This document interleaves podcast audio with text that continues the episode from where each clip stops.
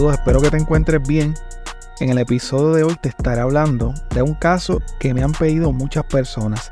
Este caso trata de una masacre ocurrida en el 1989 que conmocionó al pueblo de Puerto Rico, la masacre del señorial. Antes de comenzar con los detalles del episodio de hoy, te dejo con algunos anuncios y ofertas de nuestros auspiciadores. Este episodio es traído a ustedes por libros787.com. Ordena tus libros favoritos escritos por autores puertorriqueños desde la comodidad de tu casa. Utiliza el código promocional CrimePodPR para que recibas envío gratuito en tu primera compra. Envíos a todas partes de Puerto Rico y Estados Unidos. Este episodio también es traído a ustedes por Jabonera Don Gato los jabones Don Gato son hechos a mano, sin químicos dañinos ni detergentes. Son elaborados con aceites naturales, esenciales y aromáticos seguros para la piel. Pruébalos y siente la diferencia. Visítalos en jaboneradongato.com y utiliza el código CrimePod para obtener un 10% de descuento en tu compra. Una buena investigación puede ser la diferencia para probar un caso más allá de dudas razonables.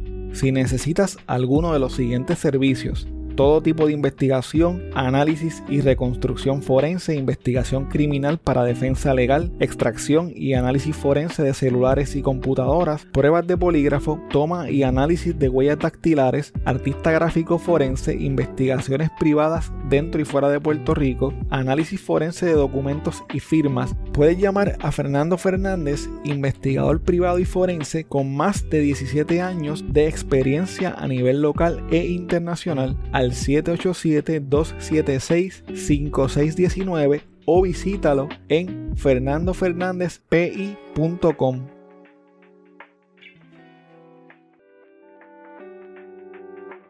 ¿Estás buscando información sobre carros híbridos o eléctricos de la línea BMW? Roberto Cummings de Autogermana BMW puede ayudarte. Comunícate con él al 787-981-5380 para que obtengas la mejor oferta.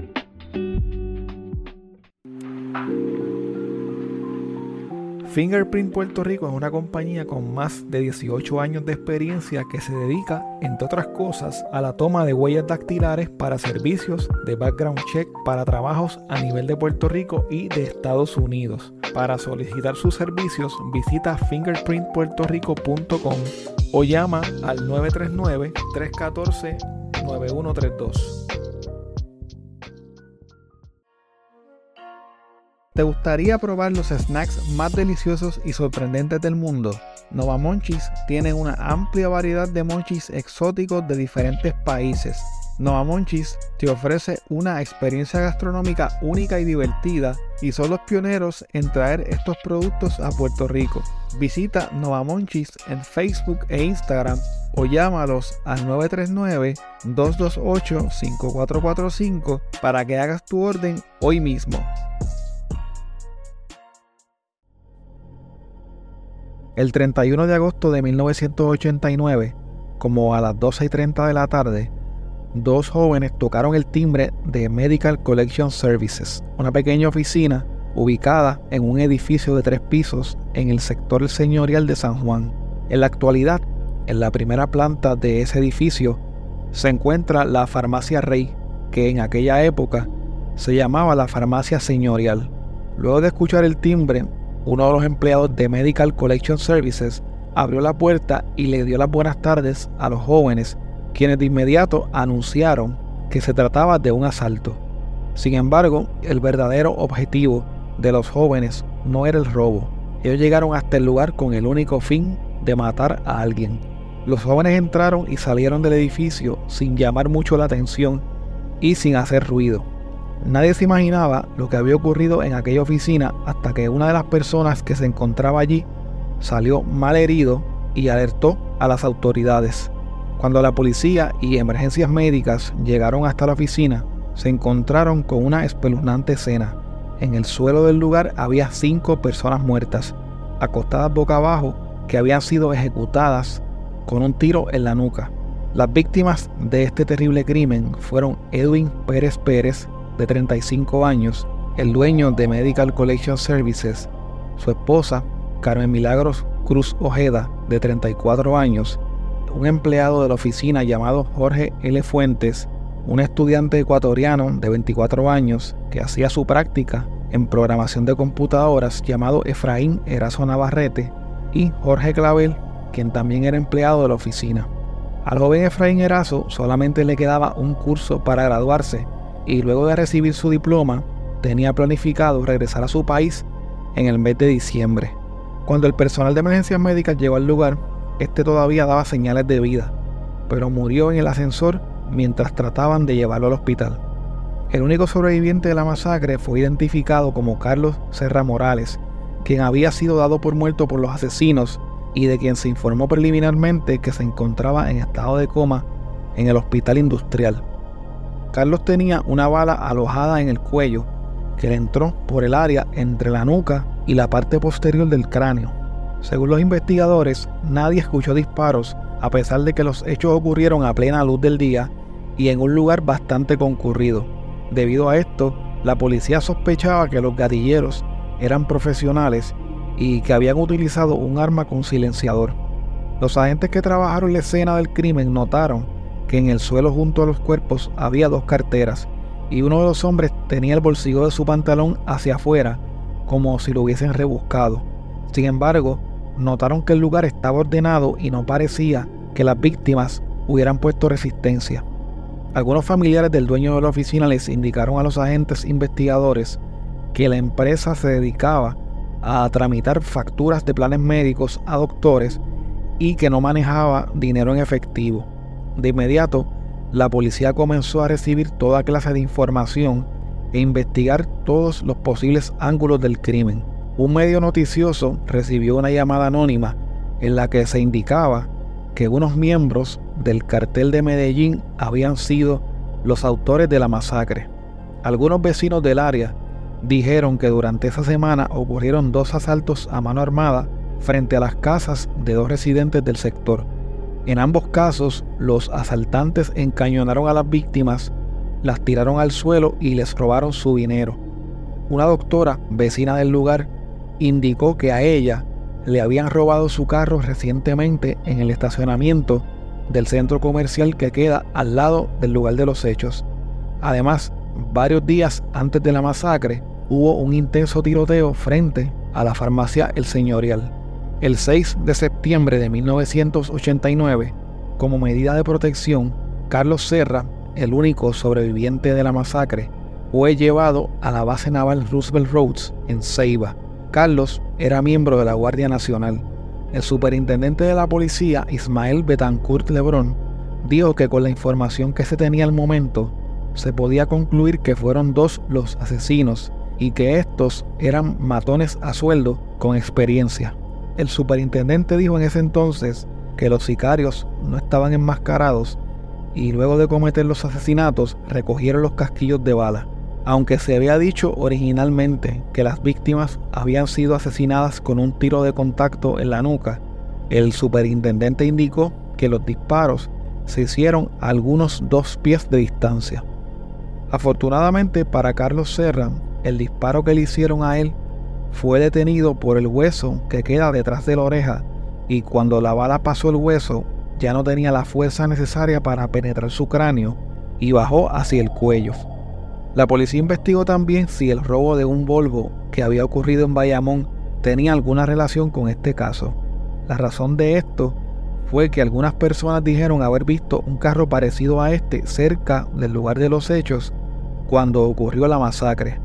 El carro robado fue abandonado un tiempo después en el mismo pueblo de Bayamón. La policía logró levantar huellas dactilares de la parte de afuera del carro, pero no de su interior porque aparentemente los asaltantes limpiaron el carro por dentro antes de abandonarlo. A una semana de la masacre, se supo que Carlos Serra nunca estuvo tan grave como se había dicho, ni tampoco estuvo en coma. Tampoco se sabía bien qué hacía allí ese día ya que supuestamente él dijo cuando estaba en el centro médico que no era empleado del lugar. Sin embargo, los fiscales aseguraron que él sí era empleado de Medical Collection Services y que aparecía en la nómina del negocio. Carlos indicó que quería relistarse en el ejército para así poder salir de la isla porque se sentía cansado de la insistencia de los investigadores para que identificara a los asesinos. Carlos alegó que no los pudo ver bien y que no sabía nada sobre los motivos del crimen. Luego de que la prensa revelara que este se encontraba en la base Roosevelt Roads, Carlos fue transportado hasta la base Raimi en Aguadilla. Otro detalle que se filtró a la prensa fue que supuestamente se habían dañado las fotos tomadas de la escena del crimen. Sin embargo, la policía negó esto y dijo que contaba con más de 100 fotos y más de dos horas de video de la escena. Lo que la policía no pudo desmentir fue que dos de los cadáveres fueron sepultados sin que se les tomaran las huellas dactilares.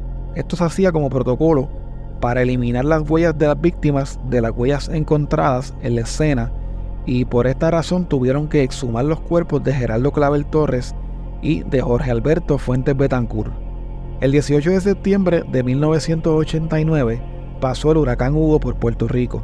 El caso de la masacre del Señorel parecía estar estancado después del paso del huracán, ya que todos los esfuerzos de las agencias de gobierno, incluyendo la Policía de Puerto Rico, estaban centrados en la recuperación de la isla luego del desastre. Pero el 7 de octubre de 1989, la policía arrestó a Benjamín Álvarez Ortega de 19 años, conocido como Benji, y a Jorge Luis Cruz Cortés, también de 19 años y conocido como Georgie. Estos jóvenes fueron identificados como los alegados sicarios que llevaron a cabo la masacre del señorial. Al momento de su arresto, Benji estaba bajo probatoria como menor de edad y le faltaban nueve meses para completar una sentencia por robo de auto. Benji era residente del barrio Cerro Gordo de Bayamón y Georgie de la urbanización Royal Town también en la ciudad de Bayamón. Aunque Carlos Serra no pudo identificar con certeza a estos dos jóvenes como los responsables de la masacre, sí dijo en una ocasión que ellos se parecían bastante a los asesinos. La fiscalía no estaba satisfecha con la identificación a medias que hizo Carlos Serra, pero estaban convencidos de que habían arrestado a los verdaderos asesinos. En una libreta de argollas que se encontró en la escena del crimen, se levantó una huella dactilar que era compatible a la de uno de los dos arrestados. Benji y Georgie fueron acusados de cinco asesinatos en primer grado, una tentativa de asesinato, de robo y de dos violaciones a la ley de armas. Luego de los arrestos, la policía comenzó a revelar más detalles de lo que aconteció aquella tarde en el señorial. Se alega que uno de los sicarios llevaba la pistola calibre 380 y el otro un revólver. El que llevaba la pistola fue el que mató a las cinco víctimas. Luego de cometer los asesinatos, registraron los bolsillos de una de las víctimas, le llevaron una cartera con 50 dólares y le quitaron una sortija de oro al cadáver de Edwin Pérez. El juez Carlos R. Martínez del Centro Judicial de San Juan les impuso a los acusados una fianza de 450 mil dólares. Para que no se pudieran comunicar entre sí, Jorge Luis Cruz Cortés fue ingresado en la Penitenciaría Estatal de Río Piedras y Benjamín Álvarez Ortega en la cárcel de distrito de Ponce. Aunque ambos acusados aceptaron haber cometido varios asaltos en Bayamón y en San Juan, negaron rotundamente tener algo que ver en los asesinatos del señorial. La vista preliminar contra Benji y contra Georgie fue pautada para el 25 de octubre de 1989. La defensa de ambos estaría a cargo del abogado criminalista Luis Felipe Vázquez Ortiz. Pero el caso de la masacre del señorial tomó un giro inesperado, precisamente el 25 de octubre, cuando la policía arrestó a Antonio Pérez Rosselló, un hombre de negocios de 41 años residente de la urbanización Quintas de Cupay de Río Piedras. Antonio Pérez Rosselló era un alto ejecutivo de una empresa llamada Pediform que se dedicaba a la fabricación y venta de equipo ortopédico. Uno de sus empleados, Milton Cintrón Ortiz, de 39 años, también fue arrestado por su alegada participación en la masacre del señorial. Según el Ministerio Público, estos dos hombres fueron los autores intelectuales de la masacre. La jueza Naida Ramírez del Centro Judicial de Atorrey les impuso a ambos una fianza global de 16 millones de dólares. Ambos fueron ingresados ese mismo día en la Penitenciaría Estatal de Río Piedras, mejor conocida como el Oso Blanco. Según la investigación de la policía, Antonio Pérez Rosselló estaba enamorado de Carmen Cruz Ojeda, la esposa de Edwin Pérez, quien era el dueño de Medical Collection Services, y decidió matar a Edwin para quedarse con su esposa. Por esta razón, habló con Milton Cintrón Ortiz para que éste le consiguiera a alguien que lo matara. Entonces, según se alega, Milton consiguió a dos asesinos a sueldo para que ejecutaran a Edwin Pérez, pero la situación se salió de control cuando los sicarios decidieron matar a todos los que estaban en la oficina para no dejar testigos. En febrero de 1990, el tribunal aceptó una solicitud de reducción de fianza por parte de la defensa de Antonio Pérez Rosselló. La fianza le fue rebajada de 8 millones a 1.7 millones, mientras los familiares de Antonio Pérez Rosselló hacían gestiones para que éste pudiera salir bajo fianza, los familiares de las víctimas y la fiscalía solicitaban al tribunal que no lo dejaran salir, ya que según ellos, este representaba un peligro para la sociedad y para las personas que pudieran testificar durante el juicio.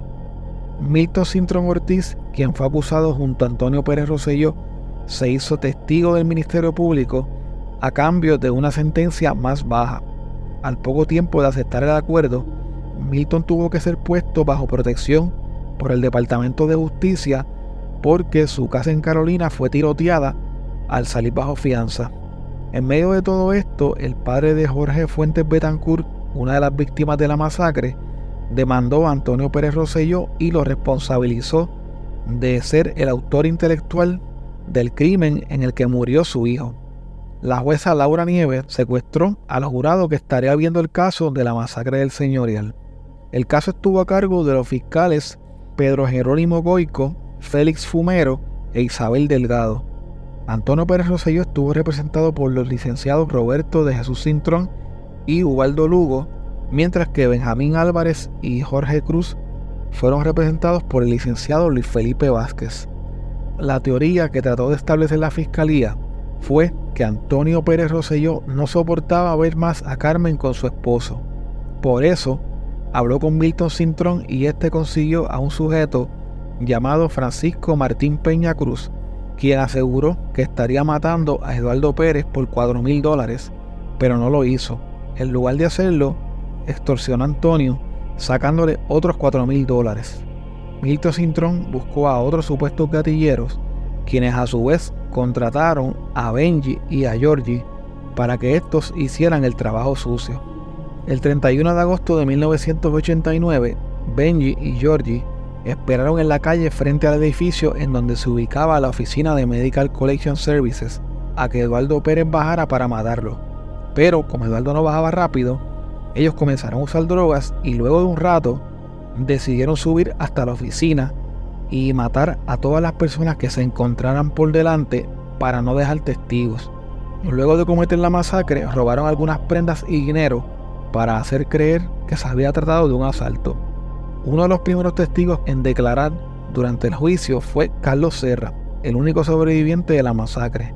Según su testimonio, cuando los dos sicarios ordenaron a todos los que estaban en la oficina a tirarse al piso, escuchó a Eduardo pedirles que por favor no le hicieran daño.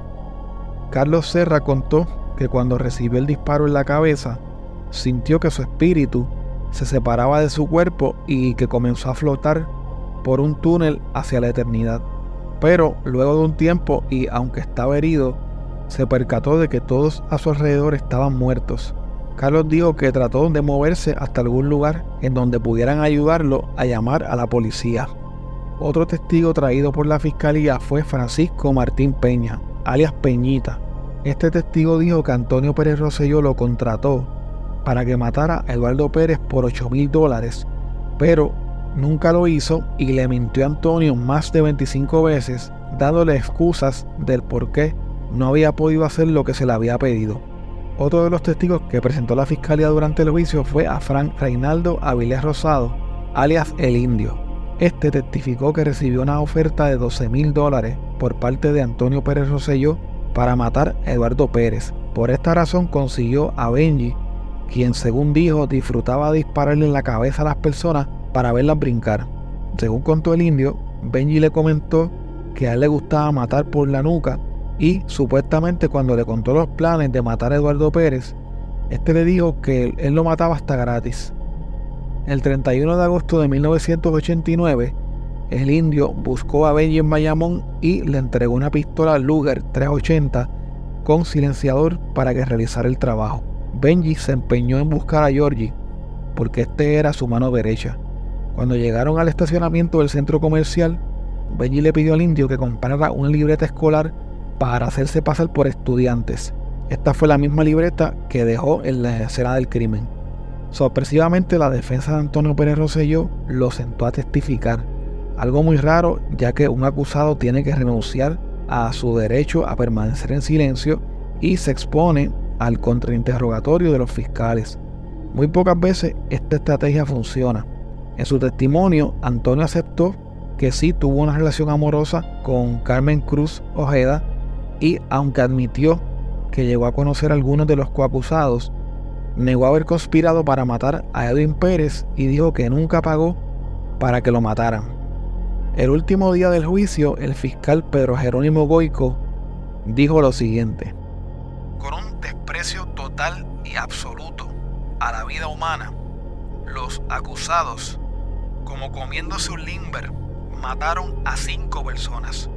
Antonio Pérez Rosselló, el hombre tímido, pacífico, paladín de la verdad y buen padre de familia que pretendió hacernos creer, mintió vilmente a este tribunal y pagó 10 mil malditos dólares por la muerte de cinco personas y ese crimen no puede quedar impune en nuestra sociedad. Antonio Pérez Rosselló mintió a este tribunal cuando dijo que todo era una infamia y que nunca había tenido relaciones amorosas con Carmen Milagros Ojeda, por lo que pido al jurado que haga justicia en un caso donde hemos probado con precisión matemática y sin duda razonable su culpabilidad. El 11 de mayo de 1990, Antonio Pérez Rosselló, Jorge Cruz Cortés y Benjamín Álvarez Ortega fueron hallados culpables por un jurado de forma unánime de todos los cargos que pesaban en su contra. El primero de junio, el juez Elpidio Batista sentenció a Frank Avilés Rosario, alias el Indio, a Milton Cintrón y a otro hombre llamado Wilfredo Lozano Feo a 25 años de cárcel por su participación en la masacre del señorial. Antes de sentenciarlos, el juez dijo que era doloroso sentenciarlos solo a 25 años pero reconoció que de estos no haber declarado hubiese sido difícil para el Ministerio Público lograr una convicción contra los verdaderos autores del crimen. Finalmente, el 31 de agosto de 1990, la jueza Laura Nieves sentenció a Antonio Pérez Rosselló, a Benji Álvarez Ortega y a Jorge Cruz Cortés a cumplir 570 años de prisión. Justamente ese día, se cumplía el primer aniversario de la terrible masacre. Hace apenas dos años, el 25 de junio del 2021, el Tribunal de Apelaciones le denegó a Antonio Pérez Rosselló una solicitud de rebaja de sentencia por bonificaciones de buena conducta y trabajo. Actualmente se encuentra cumpliendo su condena en el complejo correccional Las Cucharas en Ponce.